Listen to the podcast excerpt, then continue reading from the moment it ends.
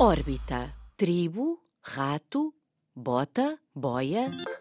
Ah, desculpem, já estão. Estava aqui distraída a jogar Letroca, uma aplicação criada no Brasil que é um jogo de palavras bastante divertido.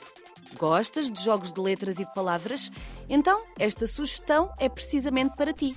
Na aplicação Letroca tens três modos de jogo: clássico, metade e zen.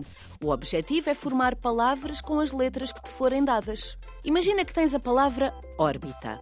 Quantas palavras consegues escrever com as letras de órbita? Olha aí algumas: tio, ria, rio, boa, rato. Nesta aplicação podes jogar em várias línguas para além do português.